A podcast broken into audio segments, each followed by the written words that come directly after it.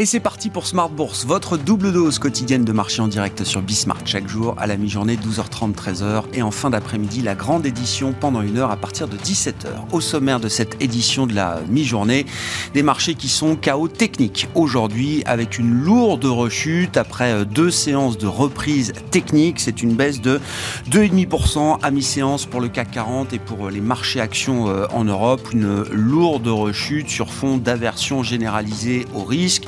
On voit également par exemple les prix des matières premières qui euh, rebaissent assez nettement depuis euh, quelques jours, que ce soit sur la partie énergie, pétrole, mais également sur la partie métaux industriels. Et dans ce contexte de risk-off généralisé, on voit quand même le marché obligataire qui sert de valeur refuge. Alors, on a gardé quand même l'idée que les taux sont toujours amenés à, remonter, euh, évidemment, à la normalisation des banques centrales vient à peine de commencer de, ce point de vue-là, mais c'est vrai qu'on a atteint peut-être des, niveaux un peu extrêmes et, du coup, les, taux et les marchés obligataires retrouvent ce rôle de valeur refuge euh, aujourd'hui. Du côté du marché des devises, toujours beaucoup d'agitation avec une volatilité des grandes devises qui a explosé ces dernières semaines. Le dollar ne cesse d'être euh, le roi du moment qui écrase tout sur son passage, il faut noter également une forte baisse de l'euro contre toute devise et l'euro-dollar, bien sûr, hein, qui casse de nouveaux euh, niveaux importants sous 1,05. On est même sous 1,0450 pour l'euro-dollar actuellement, ce qui euh, complique encore un peu plus l'équation pour la Banque Centrale Européenne. On en parlera dans un instant avec Nadia Garbi, économiste chez Pictet Wealth Management à Genève. Et puis nous évoquerons la situation des marchés émergents, donc dans un environnement global compliqué, les marchés émergents n'échappent pas aux difficultés du, euh, du moment, mais on prendra le temps de s'intéresser ou de se réintéresser à quelques grandes zones émergentes avec l'une des euh, gérantes des équipes de Gemway Asset, c'est Elena Kocheleva qui sera avec nous en plateau pendant cette demi-heure.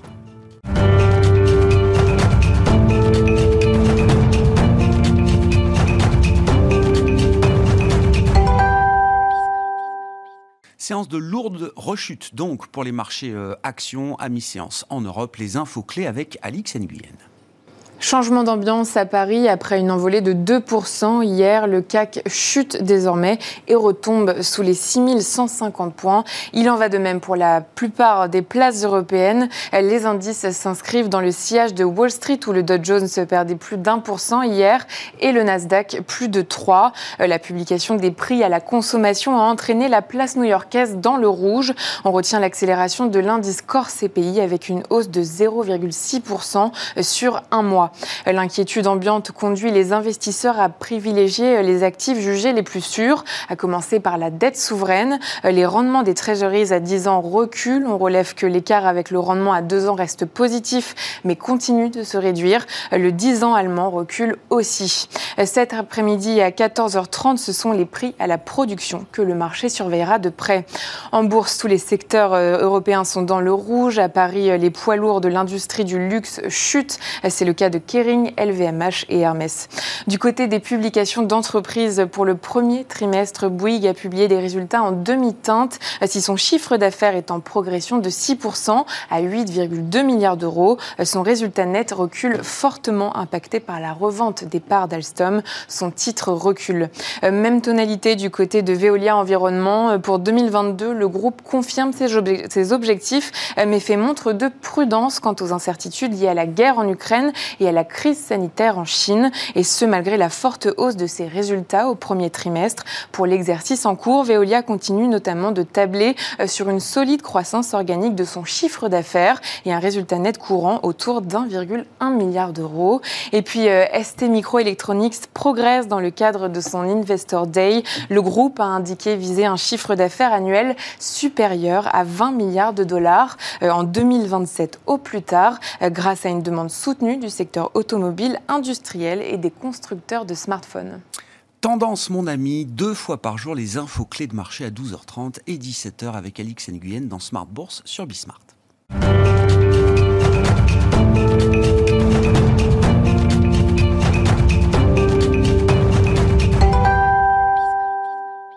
Évoquons la euh, situation européenne pour entamer cette émission avec Nadia Garbi qui est avec nous en visioconférence, économiste chez Pictet Wealth Management. Bonjour et bienvenue euh, Nadia. Parmi les, les, les, mouvements euh, du jour hein, dans des marchés en plein désordre, voire en, en, petit chaos aujourd'hui, on voit évidemment la devise européenne, alors contre le dollar bien sûr, qui chute lourdement. Il y a à la fois la hausse du dollar, toujours évidemment, mais de plus en plus on a quand même le sentiment que l'euro aussi, lui, baisse contre euh, un panier de devises. Hein. La baisse de l'euro contre le yen japonais, par exemple, aujourd'hui est assez spectaculaire, euh, Nadia. Tout ça pour dire que ça complique évidemment encore un peu plus l'équation pour la Banque Centrale euh, Européenne et que les derniers commentaires qui ont été faits, jusqu'à ceux de Christine Lagarde hier, montrent que la fenêtre de tir pour normaliser est en train de se resserrer peut-être assez rapidement. Oui, tout à fait. Et ce qu'on voit vraiment, c'est une majorité maintenant euh, des gouverneurs qui sont alignés avec un scénario, une première hausse en juillet suivie d'une hausse en septembre et en, décembre cette année. Et on voit même de la part des membres les plus euh, centristes moins de, euh, je dirais, pushback sur ce, sur ce scénario. Donc on a vraiment l'impression si on entend les récents commentaires par les membres de la, de la BCE, que si la BCE ne fait rien, euh, les prix pourraient euh, déraper. On pourrait aussi également avoir des anticipations euh, d'inflation à, moyen terme qui dérapent. Donc on, sent vraiment une crainte de la part des, membres de la, BCE malgré le fait qu'on est tout de même dans une situation et dans un contexte au niveau de croissance qui reste très compliqué pour, pour la zone euro. Oui, tout le monde a en tête encore le, message et l'outlook assez effrayant livré par la Banque d'Angleterre euh, il y a quelques jours maintenant, il y a une semaine pile, euh, Nadia. Euh, on peut toujours expliquer la situation de la Banque d'Angleterre par des spécificités britanniques, mais beaucoup estiment quand même que c'est un laboratoire intéressant et qu'il faut ne pas imaginer que ce qui se passe au Royaume-Uni soit très différent de ce qu'on puisse rencontrer nous aussi en zone euro, Nadia. Est-ce que vous êtes d'accord avec ça? Tout à fait. Alors bon, ce qu'on observe en, zone euro, c'est que c'est vrai que les données ont plutôt été euh, mitigées. On a euh, ce qu'on voit en tout cas si on regarde les enquêtes, euh, c'est qu'on a une économie à deux vitesses avec un secteur des services qui continue de bénéficier de de la fin des restrictions Covid et aussi du boom dans certains pays du tourisme. Donc on a un secteur service qui continue croître, mais en revanche, on a une industrie qui souffre, qui souffre non seulement du conflit euh, en Ukraine, mais aussi des euh, mesures Covid euh, en Chine avec des problèmes sur les chaînes d'approvisionnement. Donc vous avez ces deux secteurs qui évoluent euh, de manière euh, assez distincte, avec certains pays qui sont plus affectés que d'autres. On peut citer euh, l'Allemagne, mais aussi l'Italie. La France, dans ce contexte, s'en sort plutôt, plutôt bien. Mais effectivement, on voit tout de même que c'est un contexte qui reste très compliqué et surtout pour les consommateurs, où malgré toutes les mesures prises par les gouvernements, on sent vraiment le moral des consommateurs est, en berne et on sent aussi une consommation qui va progressivement euh, peut-être diminuer avec l'impact de ces hausses euh, sur les prix de l'énergie malgré les aides de, l'État. Mmh. Et donc, la Banque Centrale Européenne ne peut pas attendre que la, décélération économique soit suffisante euh, pour freiner la demande. Elle doit agir dès à présent, coûte que coûte, d'une certaine manière, Nadia? Oui, alors on a aussi l'impression que c'est, on, est dans une configuration où c'est vraiment euh, je dirais qu'une inflation beaucoup plus élevée euh, que l'objectif est vraiment l'argument euh, clé de, la plupart des faucons à, la, à BCE qui, ont, n'ont qu'une envie. Hein. Au fond, c'est vraiment sortir du territoire négatif, mais aussi arrêter la fin arrêter le programme d'achat d'actifs en, juin prochain. Donc on sent vraiment aussi que la, BCE n'a pas envie de, louper cette fenêtre euh, d'opportunité qui, à mon avis, sera courte hein, pour, euh, pour l'Europe. On ne pourra pas avoir un resserrement aussi agressif que euh, celui euh, aux États-Unis, étant donné euh, la conjoncture qui est très différente qu'aux États-Unis. Donc vraiment une BCE qui sortira vraisemblablement du territoire négatif. On pourrait voir des taux autour de 0,5, 0,75 l'année prochaine, mais plus, ça reste tout de même très compliqué étant donné les, challenges auxquels fait face la, zone euro. Hmm. Est-ce qu'il faut être euh, particulièrement inquiet aujourd'hui d'un risque euh, nouveau de, fragmentation de la zone euro? Là aussi, hein, c'est un sujet euh, qu'on évoque régulièrement avec vous, Nadia. Mais bon, les spreads se tiennent à peu près correctement. Donc effectivement, du point de vue du marché, il n'y a pas d'alerte aujourd'hui spécifique, mais on a tous en tête l'histoire de la zone euro. Et donc évidemment, il y a quand même beaucoup de prudence par rapport à ça. Les derniers commentaires qui ont été faits, par exemple, par le gouverneur de la Banque de France, François Villeroy de Gallo, laissent entendre qu'à ce stade, la BCE juge qu'elle n'a pas besoin de donner de détails particuliers sur un arsenal anti-fragmentation. Euh, est-ce que c'est une position euh, tactique, euh, une ambiguïté que la, BCE veut maintenir à ce stade, ou est-ce que ça peut être plus compliqué derrière? Oui, à mon avis, je pense que c'est vraiment une, ambiguïté que la, BCE veut, veut maintenir. Il faudra vraiment voir des spreads qui, je dirais, explosent, hein, c'est-à-dire qui deviennent hors de contrôle. Hein. Même si on a un, écartement, tant que je dirais que euh, c'est de manière contrôlée, la BCE ne va pas avoir trop d'inconvénients. En revanche, si on a des spreads effectivement qui explosent, là on pourrait voir la BCE mettre en place euh, un, nouvel, un nouvel instrument. Mais à ce stade, on voit vraiment qu'il garde une certaine euh, ambiguïté et qu'il laisse un peu toutes les cartes sur la table c'est vrai qu'il faut, il faut voir comment est-ce que le, le process de, normalisation va être amené par, euh, par la BCE, parce que voir des spreads qui s'écartent un petit peu, euh, c'est pas vraiment euh, inquiétant. En revanche, effectivement, si on a des spreads italiens qui deviennent hors de contrôle, on, va sans doute voir la, BCE se, se, prononcer sur, sur le sujet. Mais à ce stade, effectivement, on garde une, une ambiguïté, je dirais, constructive à la BCE. Pour donner un ordre de, grandeur, un peu de perspective, la France est à 55 euh, points de base du 10 ans allemand. Et puis ensuite, on trouve l'Espagne, le Portugal qui sont un peu plus de 100 points de base de, l'Allemagne. Et ensuite, l'Italie qui est euh, à 200 points de base, un peu plus euh, également du 10 ans allemand. Merci beaucoup, Nadia. Nadia Garbi qui est avec nous en visioconférence depuis Genève, économiste chez Pictet Wealth Management.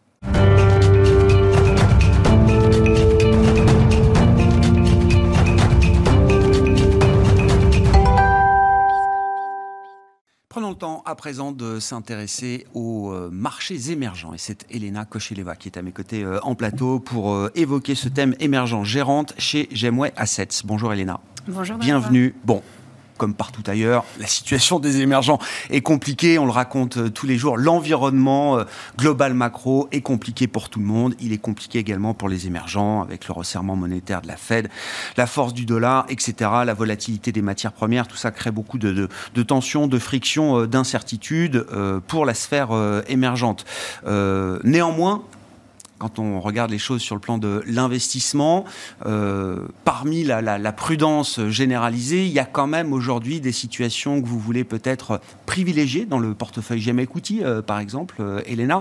Il y a quelques grands pays aujourd'hui que vous surpondérez légèrement, qui sont la Chine, l'Inde, le Brésil, et puis on pourra parler d'un joker peut-être pour 2022, qui sont les, marchés du, du Moyen-Orient et notamment la bourse de Riyad, d'Arabie saoudite. Mais si on prend les choses dans l'ordre, la Chine. Vous avez été euh, très prudent tout au long de l'année 2021 chez Gemway euh, sur euh, la Chine et l'investissement en Chine. Et puis, depuis quelques temps, vous trouvez qu'il est quand même intéressant peut-être de regarder à nouveau la Chine sur le plan de, l'investissement, malgré une situation qui reste compliquée sur le plan économique et sanitaire en Chine. Effectivement, donc en fait, il y a eu un, point d'inflexion fin de l'année dernière lors du, euh, du, rendez-vous de Bureau en décembre où il y a eu un ton qui a changé. Il y a eu depuis des, un point d'inflexion qui s'est fait au niveau de la politique monétaire et également au niveau de la politique fiscale. En revanche, quid du Covid qui est arrivé euh, de manière assez euh, massive, importante, mi-mars à peu près. Et donc la décision du gouvernement de garder jusqu'à présent la politique zéro Covid et Xi Jinping l'a réitéré plusieurs fois dernièrement de garder cette politique euh, en cours. Dans ce contexte-là, aujourd'hui, on a déjà 25% à peu près de l'économie qui est sous confinement partiel au total. Donc, c'est un niveau qui s'est stabilisé depuis euh, mai, depuis début du, mois de mai, qui, était en croissance avant. Et si on compare un petit peu sur, euh, Hong Kong, on avait une période à peu près trois mois, avec toute la période qui a, duré, qui était très compliquée, notamment pour la population âgée. Et donc aujourd'hui, ce qu'on regarde, c'est plusieurs choses. Premièrement, c'est euh, le, le, le, retour du trafic un petit peu dans l'économie, donc notamment au niveau des, des camions. Euh, et d'autre part, le taux de vaccination des personnes âgées de plus de 60 euh, ans, qui est aujourd'hui aux alentours de 60%. C'est un taux qui était à 52% à fin euh, mars, donc le taux progresse à peu près 10% par mois. Donc on estime que d'ici juillet, on devrait avoir un taux de couverture d'à peu près 80%. Et juste une petite parenthèse à ce niveau-là, il y a beaucoup de critiques effectivement sur euh, le Sinovac, et donc globalement le, vaccin chinois, mais les, études montrent qu'une troisième dose, voilà, des, personnes, des personnes euh, âgées, notamment pour les personnes âgées, c'est déjà euh, relativement suffisant pour, pour réduire les risques. mortels. Donc, ce, oui, vous, vous, estimez quand même que ce, ce marathon de, de, de, la lutte contre le Covid en Chine, on entre peut-être dans une le, sprint final, j'en sais rien. Mais l'idée que les choses puissent être, puissent être un peu mieux contrôlées et un peu moins strictement mm. verrouillées autour de l'été, c'est quelque chose que vous avez en tête aujourd'hui pour l'économie chinoise et notamment pour la consommation euh, chinoise. Oui, parce que la consommation souffre quand même. Si on regarde typiquement les chiffres, euh, enfin tous les chiffres de, vente au détail et autres, le, moral des ménages est quand même très affecté euh, et voilà l'économie industrielle également.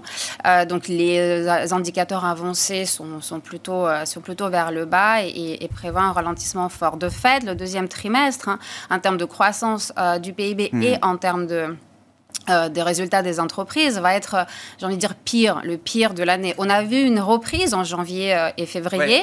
En revanche, voilà, ça s'est inversé derrière. En il ne faut pas oublier, c'est qu'en octobre-novembre, on a le congrès, le 20e congrès du, Parti communiste, qui est un, un, moment important pour Xi Jinping. Aujourd'hui, la spéculation va de, va de fait, mais probablement il va, il va rester, avec le changement constitutionnel qui a eu lieu en 2018, il va rester au pouvoir. Aujourd'hui, plusieurs fois, il a réitéré le, terme de stabilité qui est important. Euh, qui est important pour lui, euh, mais euh, la situation d'emploi, de, la situation effectivement du moral des, ménages et des industriels, des entreprises, c'est quand même très important.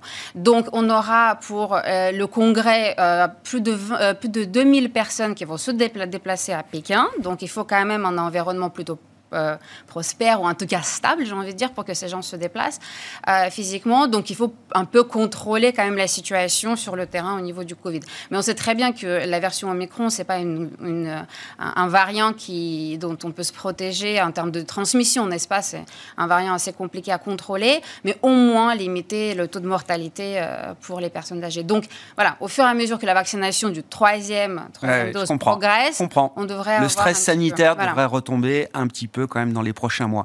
La stabilité en vue du 20e euh, congrès, ça mm. passe aussi par une, euh, une forme de réconciliation avec les grandes plateformes technologiques euh, chinoises. ça n'a échappé à personne, mais on aura, j'imagine, quelques photos ou en tout cas des, un, un, un, report d'un grand symposium qui doit se tenir la semaine prochaine et qui va réunir les officiels du parti et les dirigeants de ces grandes compagnies, les Baidu, les Tencent, Alibaba et autres. C'est quoi C'est un moment de réconciliation important. Est-ce que c'est un signal pour l'investisseur également, euh, Elena? C'est un signal qui, pour l'instant, malheureusement, ne se concrétise pas vraiment euh, pas pour toutes les entreprises d'un euh, point de vue boursier. en revanche, oui, lors du, du Politburo, du meeting de Politburo le 29 avril, il y a eu un un, changement de ton. Ils ont, ils ont reconnu que les plateformes, les sociétés plateformes sont importantes pour l'emploi en Chine. Ce sont les sociétés qui emploient 200 millions de personnes quand même dans le pays. Et au premier trimestre, il y a eu beaucoup d'annonces de la part des sociétés de licenciements dans certains euh, sous-segments. Donc, ils ont envoyé un signal au gouvernement. Le gouvernement a répondu. Il a dit, OK, bon, au bout de 18 mois de, restrictions, euh, on, se rend compte que c'est important pour l'économie. Donc, effectivement, il y a un réchauffement, si on veut. Oui, ouais, exactement. voilà, exactement avec ces sociétés. De fait, aujourd'hui, c'est le secteur qui... Euh, je dirais pas forcément très surpondéré, il est légèrement surpondéré dans notre portefeuille, mais représente quasiment la moitié de notre exposition sur la Chine. Ouais, ouais. Et du coup, si on est quand même un peu plus prudent sur la partie tech, vers quoi on a envie de se tourner quand on investit en Chine comme vous le faites aujourd'hui, Elena? Donc les secteurs, on a toujours privilégié, mais on continue à privilégier ces premières choses localisation. Donc mm. ça va être les marques locales qui gagnent dans cet environnement quand même. Il ne faut pas l'oublier. Il va rester de, de, de fait pour plusieurs années à venir. C'est cette déglobalisation, si on veut, la rupture entre les États-Unis et la Chine. N'empêche, euh, Apple reste la marque favorite en termes de téléphone pour les Chinois, mais euh, globalement, les marques locales quand même mm. gagnent euh, de part, des marchés, et puis euh, dans la technologie en général, donc on trouve pas mal de pépites là-dedans. Euh, ça, c'est la première thématique. Deuxième thématique, tout ce qui est renouvelable. Et donc, encore une fois, la partie renouvelable, il y a pas mal de chaînes de, de, production qui se trouvent en Chine, notamment dans le solaire, et c'est 70% de la, euh, des productions dans le monde proviennent de Chine. Et puis, pas mal d'autres sociétés qui sont dans mm. le renouvellement de, du, du, réseau électrique et autres, qui sont alignées aussi avec le, la décision de Pékin, déjà d'une, de raviver l'infrastructure et les dépenses d'infrastructure cette année, parce que c'est ça qui va vraiment driver la croissance. Et il ne faut pas oublier qu'encore une fois, fin avril, euh, Xi Jinping a réitéré les 5,5% de croissance prévus pour cette année.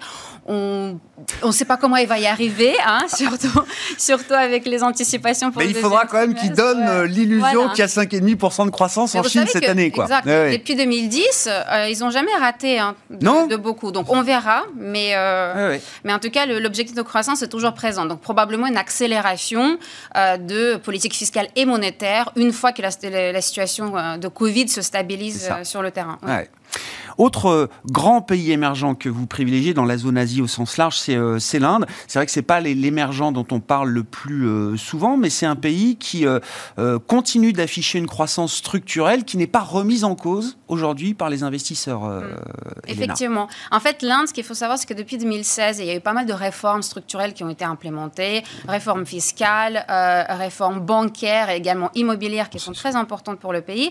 Après, il y a eu donc l'absorption de ces réformes par l'économie et ensuite il y a le Covid. Donc en fait, depuis 18 mois, on voit ces réformes se concrétiser et apporter des fruits positifs et notamment le revenu fiscal qui surprend à chaque fois mm. euh, dans ce pays-là. Donc c'est un pays où on atteint entre 8 et, 8, euh, et 10, 9 euh, pardon, de croissance de PIB sur cette année l'année prochaine. Donc c'est les prévisions du, du FMI et en fait une situation euh, plutôt plutôt bonne et notamment le gouvernement qui se concentre davantage sur les dépenses euh, d'infrastructures. Et euh, je dirais pas qu'il veut devenir la Chine de demain mais en tout cas attire davantage d'investissements potentiellement. Et, et, et, donc on voit cette croissance se concrétiser. D'une part et d'autre part la situation j'ai envie de dire FX si on veut du pays. C'est un pays qui est assez devise, devise pardon. Assez sensibles au, prix de pétrole parce qu'ils sont net importateurs de prix de, du pétrole. Mais aujourd'hui, les niveaux de réserve sont bien, euh, euh, bien positionnés au niveau des réserves. C'est 150 milliards de dollars de réserves pour, euh, pour l'Inde. Donc ça permet de quelque part de défendre un peu la devise. Oui. Et globalement, voilà. On les a vus intervenir. Il y a eu une petite hausse de taux surprise. ils interviennent un peu sur le forex pour défendre la roupie. Mais ils ont les moyens de le faire et ils déroulent finalement un mm. plan stratégique avec des investissement en infrastructure, c'est le thème investissement, croissance, là, dans ce, Exactement. Dans ce marché C'est une population jeune euh, et euh, il n'y a pas de problématique euh, d'augmentation du, du, prix de travail, hmm. du coût de travail. Oui, bien sûr. Ouais. ouais. Bon. Autre grand émergent, alors là, qui va faire l'actualité dans les, les, prochains mois, c'est le Brésil, hmm. avec une élection présidentielle en octobre, je crois. Oui, octobre, novembre, les deux tours. Il y a deux tours, voilà. Qui opposera donc Jair Bolsonaro, président sortant, et euh, Lula, de retour, 12 euh, ans après avoir quitté le, le pouvoir. Bon, on aime toujours se passionner pour les, grandes élections, euh, les grandes élections politiques. Mais quand on est investisseur, euh, il y a des enjeux particuliers derrière cette euh, cette élection présidentielle au Brésil? Bon, aujourd'hui, l'anticipation, c'est que on est à peu près les deux personnages sont centristes. Hein, les deux politiques sont plutôt centristes. Il ne devrait pas y avoir de grandes réformes annoncées. Il n'y a pas de rupture prônée de, part et d'autre. Exactement. Donc, on a le marché attend voilà un, un Lula modéré et un Bolsonaro qui est contrôlé, j'ai envie de dire, par les équipes. Euh, donc, ceci étant dit, euh, donc l'écart entre les deux se se réduit. Aujourd'hui, on a 45% à peu près de, de, voix pour Lula et une trentaine de pourcents pour Bolsonaro. Et on peut avoir, encore on a six mois mm. d'ici les élections, et on peut avoir en fait l'écart qui, qui continue à se réduire. Et l'impact, c'est que derrière, autour des élections, on peut avoir un petit peu de volatilité pour les marchés sur les marchés parce que voilà, si jamais Bolsonaro perd de très peu, on peut avoir un peu la, version Trump de janvier. Bien sûr. Oui, oui. voilà, donc euh, ça peut créer un peu de volatilité. En revanche, l'économie bénéficie des cours des matières premières élevés. Euh, donc on a révisé depuis le début de l'année la croissance du PIB pour cette année. Bon, elle reste quand même en dessous de 1%, mais bon, c'est déjà, euh, c'est déjà des révisions positives. quid de l'année prochaine? On a une problématique quand même sur l'inflation depuis mm. déjà mi de l'année dernière qui est un on a une, inflation à, deux chiffres hein, depuis, euh, depuis huit mois déjà. En revanche, en termes de politique monétaire, et ça c'est très important, c'est qu'on a quand même passé au niveau de taux directeur de 2% en février de l'année dernière à 12,75 maintenant. Donc en termes de politique monétaire, on est bien en avance. Donc voilà, à, ah ce niveau-là, le marché est plutôt... Euh, c'est vrai que généralement, beaucoup de banques centrales émergentes ont été assez proactives mm. dès 2021 pour anticiper ce qui se passe aujourd'hui du côté de la réserve fédérale euh, américaine. Et puis alors, j'ai appelé ça le Joker 2022. Je dis Joker parce que c'est vrai que là aussi, c'est alors pour le coup, c'est euh, un, un, petit euh, monde dans les marchés émergents, mais euh, on, peut s'intéresser au Moyen-Orient parce qu'il y a des choses peut-être euh, positives, constructives mm. qui se passent euh, là-bas. Alors, la grande bourse du Moyen-Orient, c'est la bourse de Riyad, notamment, avec l'indice qui est le Tadaoul Index. alors, vous aimez bien l'Arabie Saoudite, je crois mm. qu'elle est assez largement surpondérée dans le, dans le fonds Jamais Écouti aujourd'hui. Elena, la question c'est, est-ce que c'est purement et simplement le thème pétrolier, hydrocarbures qui vous plaît dans le marché saoudien? C'est pas légitime. Est-ce qu'il y a d'autres histoires aussi qui, euh, qui apparaissent au-delà des, des, thèmes hydrocarbures traditionnels qu'on peut regarder sur ce marché L'Arabie saoudite au Moyen-Orient en général, c'est un peu littéralement le remplacement de la Russie, hein. euh, dans la mesure où euh, un, prix de pétrole élevé, il y a un, un impact infusion sur l'économie qui est positif. Sur les finances publiques et donc tout ce qui en découle. quoi. Exactement. Donc, euh, le prix de l'essence qui est euh, subventionné, euh, les prix alimentaires qui sont également subventionnés, avec un potentiel de baisse de la TVA qui a été augmenté pendant la période du Covid pour compenser la baisse du pétrole à l'époque. Hein. Donc, aujourd'hui, il y a des mesures de soutien du consommateur euh, saoudien. Ah Donc, euh, nous, on est largement surpondéré. Euh, dans l'indice, c'est à peu près 4,7%. La plupart des, gérants, notamment émergents, sont sous-pondérés à la région. Hmm. Donc, nous, on a un petit peu pris de l'avance là-dessus. Et puis, oui, donc il y a d'une part la partie pétrolière, mais il y a tout l'aspect consommateur. Et il y a plusieurs sociétés dans le, dans le secteur qui sont déjà présents et pas mal de pipelines, pas mal de sociétés qui vont arriver en bourse hein, cette année, l'année prochaine. Et donc, nous, notamment, on a Tadaou aussi un portefeuille qui est un un investissement intéressant pour euh, avoir cette, euh, euh, exposition de, financiarisation de l'économie quelque part. Et puis encore une fois, c'est une économie qui est jeune, donc on a l'âge moyen c'est 30 ans. C'est le consommateur est plutôt entre guillemets, enfin pas entre guillemets, mais plutôt riche, mais le consommateur saoudien plutôt riche. On a quand même un PIB par capita plus de 20 000 dollars, donc ça c'est assez intéressant, et un taux de participation des femmes au marché qui est assez qui augmente, qui augmente année après année. Donc il y a quand même des réformes positives qui, sont implémentées par MBS. Donc voilà, c'est plutôt structurel. c'est assez intéressant. Et il ne faut pas oublier la devise qui est payée au dollar. Donc dans un environnement actuel. Très volatile, oui, d'avoir un peu de stabilité sur une paire de change, c'est intéressant. Exactement. Merci beaucoup, Elena. Merci pour ce tour d'horizon de, quelques grands pays émergents euh, voilà, que, que, vous mettez plutôt en avant euh, aujourd'hui, encore une fois, dans un contexte euh, global macro qui reste compliqué et qui incite l'ensemble des investisseurs à rester globalement prudents. Elena Cocheleva qui était avec nous en plateau chez Gemway Assets. Voilà pour cette demi-heure d'émission. On se retrouve à 17h pour une heure complète sur Bismart.